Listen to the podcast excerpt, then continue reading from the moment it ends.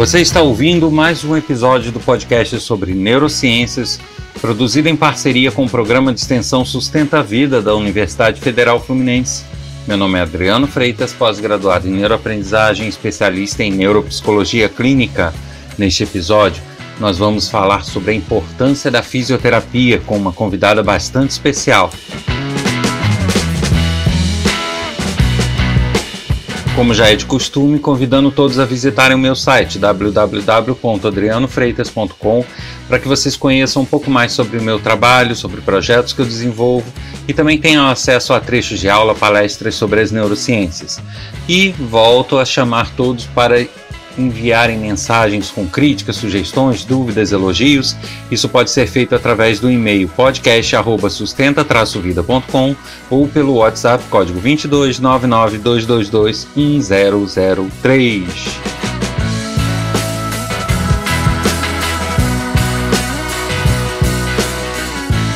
Pois é, estamos aqui hoje com Maria Lina, que é fisioterapeuta, especialista em coluna vertebral e dor. Eu acho que eu acertei. Então eu vou pedir para ela se apresentar um pouquinho, para quem não conhece. É, eu, o que eu posso falar é que de tudo que eu vejo dela é uma profissional altamente dedicada e competente no que ela faz. É o tipo de profissional justamente que a gente procura para passar as informações, né? Porque são profissionais que têm aquele brilho nos olhos de fazerem o que faz. Então vale a pena conhecer e conversar um pouquinho com ela. Então, nosso bem-vindo, Maria Lina. Obrigada, Adriano. Queria te agradecer pessoalmente pelo, pelo carinho né, comigo, pela atenção com a minha profissão, é, pela sua sensibilidade né, de ver esse brilho nos olhos, porque na verdade eu amo muito a fisioterapia, não é segredo para ninguém. Você vai conhecer, espero que vocês conheçam um pouquinho mais dessa profissão maravilhosa aí com o nosso papo. Beleza. E justamente para conhecer essa profissão, acho que eu vou começar aqui já te fazendo uma, uma indagação, né? Afinal, para que, que serve a fisioterapia? Porque eu acho que muitas pessoas têm a visão que a fisioterapia é exclusivamente assim, ah, a pessoa se acidentou, quebrou uma perna e vai lá e faz a fisioterapia para é, melhorar aquela perna, mas eu diria que é bem, bem mais amplo, né? A gente vai tocar nesse assunto, o que, o que está uma fisioterapeuta fazendo no podcast de neurociência. é, mas a gente vai chegar lá. Mas eu queria que você desse assim, um panorama do que é a fisioterapia e as aplicações que ela tem. Então, eu vou te contar uma história, né? Que é justamente a minha história, assim. Eu achava que fisioterapia é isso tudo que você está falando que só servia para acidente, isso há 25 anos atrás, quase 30, né? E que era uma profissão de que levanta joelho, dobra joelho, levanta braço, né? Até o dia que eu tive um meu avô, que era uma pessoa que não fumava, não bebia, era um cara magro, totalmente é, fazia atividade física, ele teve um AVC, né? E foi aquela aquela comoção na, na família, que ninguém esperava um negócio desse com uma pessoa altamente saudável. E eu lembro que um fisioterapeuta aqui de Friburgo, Wellington Cavalcante, sensacional, ele foi lá para casa, né? meu avô tomava remédios e não melhorava na cama. E ele começou a levar meu avô pro banheiro, né? Eu falava, o que, que esse cara tá fazendo com meu avô no banheiro? E aí eu pedi, eu tinha 16 anos, eu falei, deixa eu ver o que você tá fazendo. E ele levava meu avô, Adriano, uma banheira, daquelas da vovó. Ele, tá, ele colocava o, né, o, a água e botava meu avô lá de bermuda fazendo exercício dentro da banheira. Porque naquela época não era fácil ter uma piscina, né? Hoje em dia a gente faz a hidroterapia, que as pessoas que têm AVC, problemas neurológicos, problemas de acidente, atletas de alto nível dentro da piscina. E eu achei aquilo sensacional. Assim, seis meses depois, meu avô estava andando, não voltou a andar de bicicleta, mas subia morro, descia morro, tinha uma vida totalmente saudável. Eu falei: é isso que eu quero fazer. E dentro da faculdade, eu fui descobrir que a fisioterapia ela recupera o indivíduo em todas as suas funções, né? Músculo-esqueléticas, neurológicas, ortopédicas. Isso vai desde a fisioterapia respiratória em CTI até atleta. Eu fiquei extremamente encantada né, com todas essas possibilidades. É bacana, é porque assim é, é, são criados mitos, né? Então muitas profissões passam por isso. Você tem um mito de que aquela profissão só faz aquilo, quando na verdade o leque é bem mais amplo. Eu acho que esse é bem o caso da fisioterapia. Eu acho que a fisioterapia foi estigmatizada por um bom tempo como sendo algo ou desnecessário, ou de frescura, ou de algo que não é tão relevante assim no tratamento. localizado, né? É, e, e, e, assim, eu já vi muita gente até conversando, falando, ah, mas a fisioterapia não é o mais importante no tratamento. Quando eu diria que é o contrário, às vezes é o fundamental no tratamento, né? Eu amei porque eu vi que remédio nenhum ia fazer meu avô voltar a andar. Ia trazer de novo a alegria dele de ser funcional, de ajudar a família, de trabalhar. Nenhum remédio ia curar o meu avô. Né? E a gente vê que a fisioterapia ela substitui inclusive as medicações, né? Ela substitui as cirurgias. Agora nessa época do Covid a gente viu que ela ajudou a salvar muita vida, né? Então a gente sabe que a fisioterapia ela tem especialidades, sabe, Adriana? Eu costumo falar isso para as pessoas, as pessoas ficam assim surpresas, assim como o médico. O ginecologista ele não cuida de joelho, né? É verdade. então, mas assim, é, o curioso é, disso é que assim a fisioterapia ela pelo que eu observo, eu não sou especialista, eu posso estar errado, né? Mas ela entra em alguns campos que as pessoas, às vezes, não é uma questão de, de estigmatizar e achar que só serve para acidentado, mas é, às vezes ela entra em momentos assim cruciais onde as pessoas não imaginam que possa ser possível a atuação da fisioterapia. E é, né? E não só é, como é importante. Isso eu observo bastante. Agora, eu, daí eu vou puxar um assunto, um, um, outra, um outro assunto aí contigo referente a isso. Porque, assim, um, um, problema que eu vejo em muitas em muitos profissionais, eu não vou nem dizer segmentos, não, que é, eu, eu acho que isso varia de acordo com o profissional, que é a atualização, a, a, a sua evolução enquanto profissional. Porque eu observo alguns médicos, às vezes até de renome, e que parece que param, em, ficam estagnados em dado momento no tempo, e as coisas evoluem, as pesquisas avançam, e ele está sempre repetindo os mesmos protocolos, sempre repetindo as mesmas coisas que fez desde que se formou. E que às vezes não são mais cabíveis, assim. São cabíveis porque já foram um dia, mas elas poderiam ser melhor é, é, aplicadas, né? É, e eu percebo isso muito na fisioterapia também. Eu posso falar disso porque eu já me acidentei e fiquei aí um ano dependendo de fisioterapia intensiva diária. E aí é, eu percebia justamente isso, que alguns fisioterapia, fisioterapeutas, desculpa, eles, sabe, eles parecem que não estavam bem antenados com o que existe de melhor para estimulação adequada e tudo. E aí eu passo a bola para você. Como que você vê essa questão da atualização dos profissionais? Isso é bem frequente no mercado da fisioterapia ou não? São, né, como que se dá isso é, entre a pesquisa de laboratório e o consultório, né? Eu adoro esse assunto, Adriano. Ah. Por quê? Por que, que eu adoro esse assunto? Eu não sei. É, porque, primeiro, como você mesmo falou, a fisioterapia evoluiu muito. E olha que legal, o Brasil é um dos países que tem os melhores fisioterapeutas do mundo. Isso é visto lá fora, uhum. né? E para isso existem as especialidades.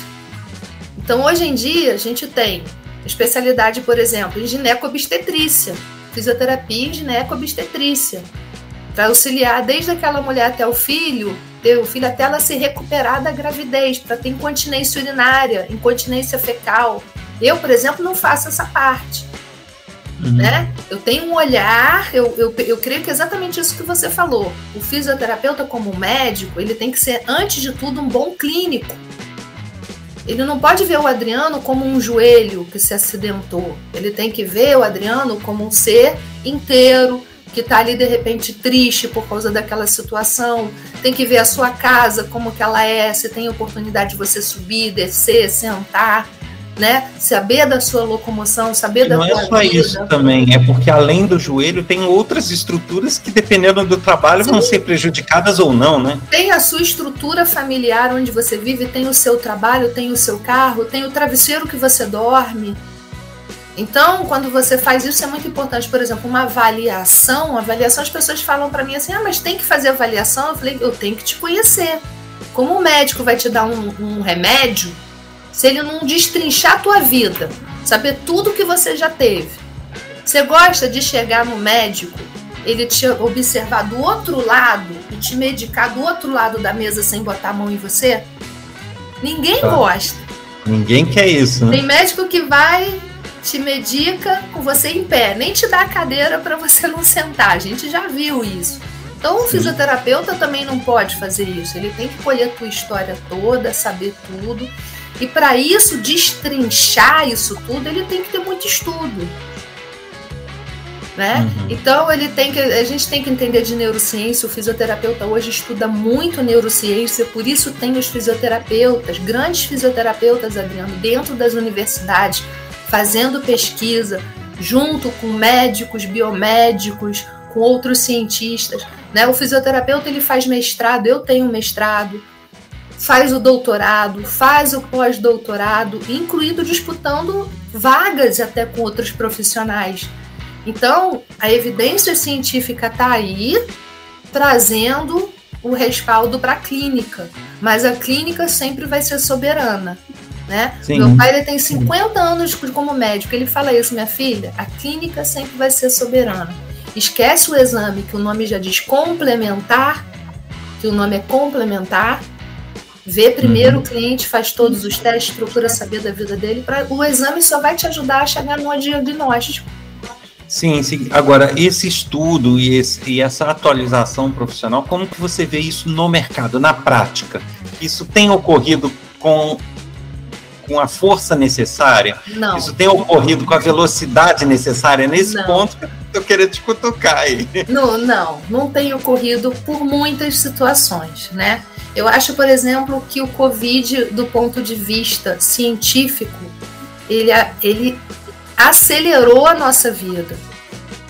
Aconteceu muita coisa, né, além das coisas ruins, mas essa questão né, de telecomunicação, de teleconsulta, de é, pesquisa científica, está tudo muito acelerado.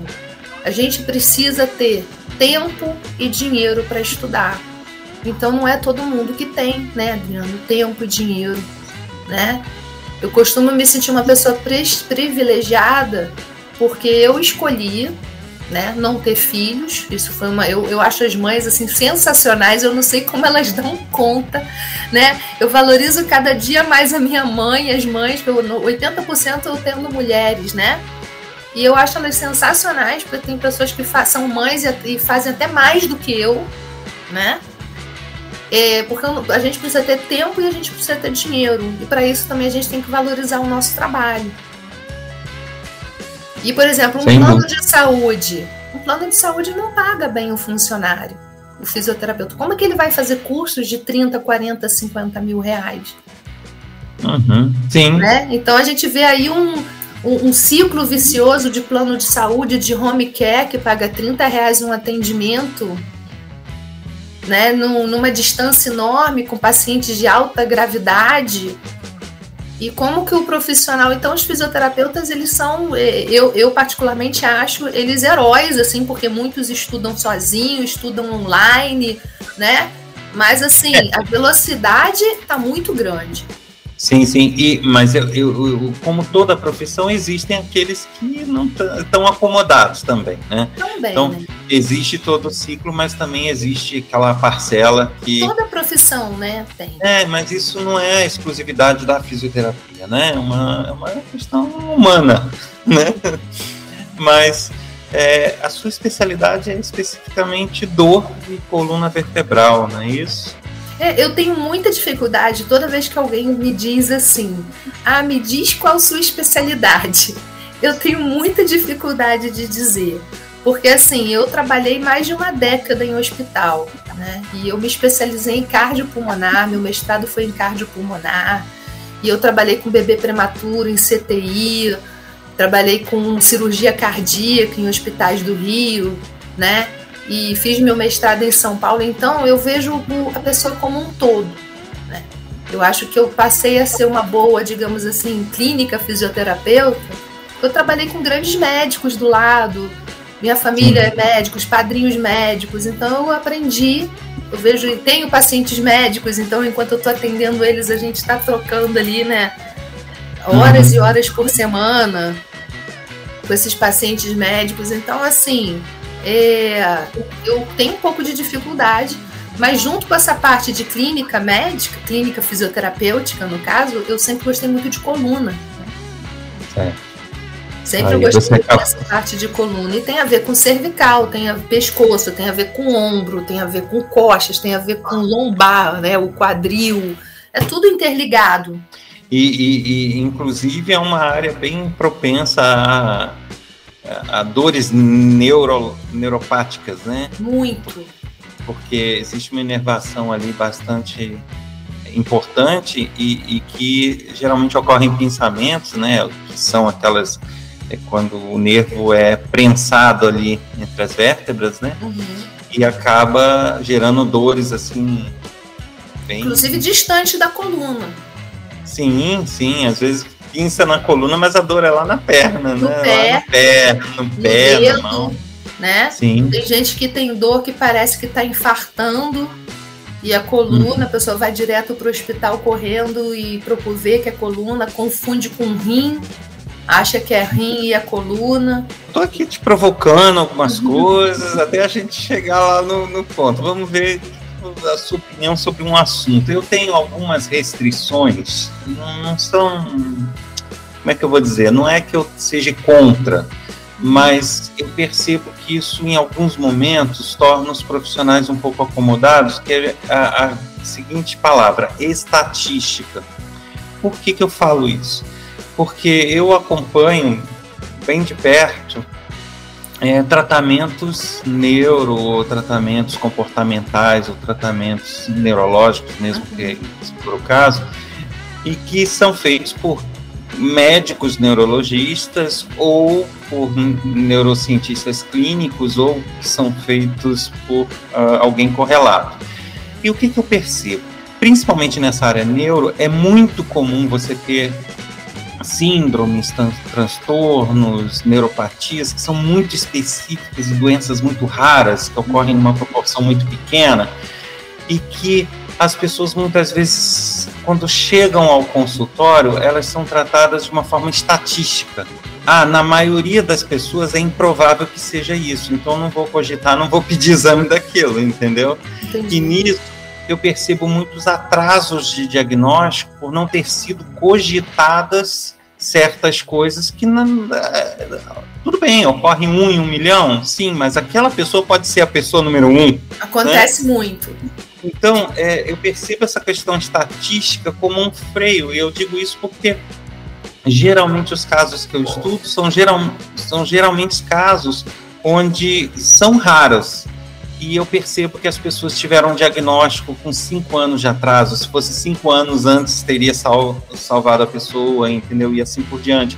Então eu acho que é, no mundo onde se tem acesso, principalmente quem tem plano de saúde, a um leque tão grande de diagnóstico, né, diagnóstico por imagem e, e outros tipos de exame, a pessoa deixar o bonde passar porque não considerou estatisticamente aquela possibilidade, eu acho que isso aí eu tenho essas ressalvas.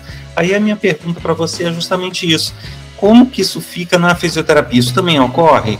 Ah, aquela pessoa não vai reagir bem de tal maneira, mas então não vou nem tentar, porque estatisticamente não é dessa forma. Isso ocorre na fisioterapia também ou não? Eu penso que sim, Adriano. Eu penso que sim, porque existe algumas formas de trabalhar, né? Existe aquela forma que não estou julgando, mas eu já passei por isso, tá? No começo da minha profissão era assim, a gente recebia o diagnóstico do médico e a gente tinha que fazer o que o médico mandava. Isso mudou muito, até por questão do próprio CREFITO, do próprio COFITO, dos próprios conselhos que começaram a lutar, mostrando que nós somos profissionais de primeiro contato. O que isso quer dizer? Você não precisa primeiro ir num médico para depois ir na gente. Nós temos total possibilidade de fazer um diagnóstico fisioterapêutico, pedir exames e, se necessário, procurar um médico. Eu gosto demais de trabalhar com os meus amigos médicos, como meus amigos educadores físicos, como meus amigos psicólogos, pessoas que gostam de colaborar em prol do nosso paciente, que é o nosso objetivo. Isso para mim é sucesso. Você saber trabalhar em parceria é sucesso, porque não dá para saber tudo de tudo. Ponto. Sim.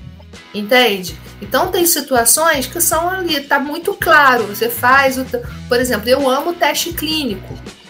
Os testes que os médicos fazem, que são especialistas, né?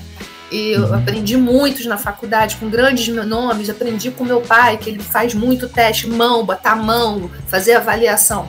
Só que, como você mesmo falou, hoje em dia eu fiz o meu mestrado em bioengenharia. Eu amo equipamento. A gente tem muito equipamento para fazer lá um teste de eletroneuromiografia, para fazer uma ressonância, para fazer testes reumáticos, né? A gente tem essas possibilidades, mas a gente esbarra com várias situações. Parte financeira do paciente é um, né? Que muitas vezes ele não tem condição financeira, não, tem acesso, ano, não cobre, então o médico tem que se virar com o que tem né? Tem a questão do próprio médico que de repente ele não tem aquela experiência. Tem a questão de que algumas doenças realmente o diagnóstico é muito difícil, é muito complicado. Eu já vi pessoas financeiramente muito bem dispostas que foram em universidades, hospitais fora e não tiveram diagnóstico. Os testes deram negativo e a pessoa estava lá com o nariz inchado, com o ombro inchado, com a perna inchada. Foi culpa do médico? O bambambam bam, bam da universidade tal, com os exames mais caros? A pessoa não foi. Existem testes que são extremamente sensíveis e que dão negativo. Por exemplo, testes reumáticos, eu vejo dar isso. Às vezes está dando tudo negativo, a pessoa está toda inflamada, e aí? O que, que é isso? Pode ter até problemas alimentares, né, Leandro? A gente, a gente sabe que a alimentação inflama. Sim. É, o, o que me preocupa é que eu vejo, assim, doenças até graves demais uhum. sendo negligenciadas justamente. É, tudo bem, tem a falta de estrutura, sim, mas eu vejo também isso, sabe? Essa estatística, isso me incomoda muito. Então, eu já vi casos em que até que se cogitasse aquilo, uh, foi ver coisas que não tinham nada a ver e tal, e aquilo lá batendo certinho. Não, mas não é possível que isso aconteça em casos muito raros. Pô, mas ele pode ser o caso raro, né? Sim, aí eu acho que é uma, uma deficiência de competência da, daqueles profissionais envolvidos, assim. Né, de dificuldade de repente de passar a bola, é o que eu falo, de dividir com outro colega, né? Hoje em dia a gente tem essas teletransferências, teletransferências não, tele, é, é, tele telemedicina. Medicina, tem como mandar para um cara de Harvard, tem como mandar para não sei o quê, sabe? Então eu acho que isso está é, cada vez mais sendo necessário a gente compartilhar conhecimento. A gente vê muitas vezes as pessoas fechando o conhecimento, porque eu não quero dividir com você o que eu sei. Sim. Entende? Sim. Ou porque a pessoa que sabe muito não quer te passar, porque a consulta dela é 3 mil reais e vai te passar de graça. Vai te passar, vamos dizer assim, um pulo do gato, né? Entende? Então a gente esbarra por coisas assim do ser humano, né? Que não Sim. era para ser de certos seres humanos, mas eu, eu vejo que também tem outros seres humanos que são totalmente generosos. Eu conheço médicos, cientistas, fisioterapeutas totalmente generosos sabe? Ah, traz o seu paciente aqui que eu vou analisar ele junto com você, não vou cobrar nada. Então, isso eu acho que é uma, algo que o ser humano tem que evoluir, né? Bom, e esse foi a primeira parte do papo com Maria Lina. Vocês, vocês pensam que acabou? Tava uma delícia, né, esse papo. Então, na semana que vem tem mais. Ela é, espero poder contar com a presença dela novamente na próxima semana. Então a gente volta para continuar esse papo bastante bacana. Mas lá no início, Maria Lina, você falou que as pessoas podiam contar contigo, né? Mas onde? onde, onde te achar? Se você então, quiser deixar pessoal, aí um contato, uma rede social, alguma coisa para as pessoas até te acompanharem, né? Verem a seriedade do seu trabalho.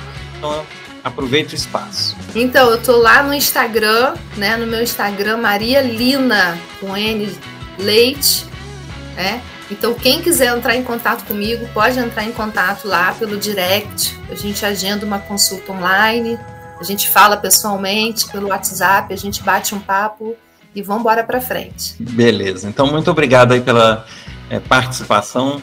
E a gente, semana que vem, podemos contar contigo novamente? Animadíssimos. Juntos. Então, até lá. Tchau. Até logo.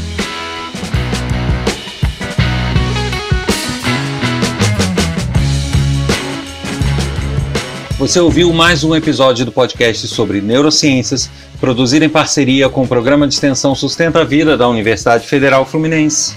Eu sou Adriano Freitas e aguardo seu contato pelo e-mail podcast@sustenta-vida.com ou pelo WhatsApp código 22992221003. Até a semana que vem com mais um episódio.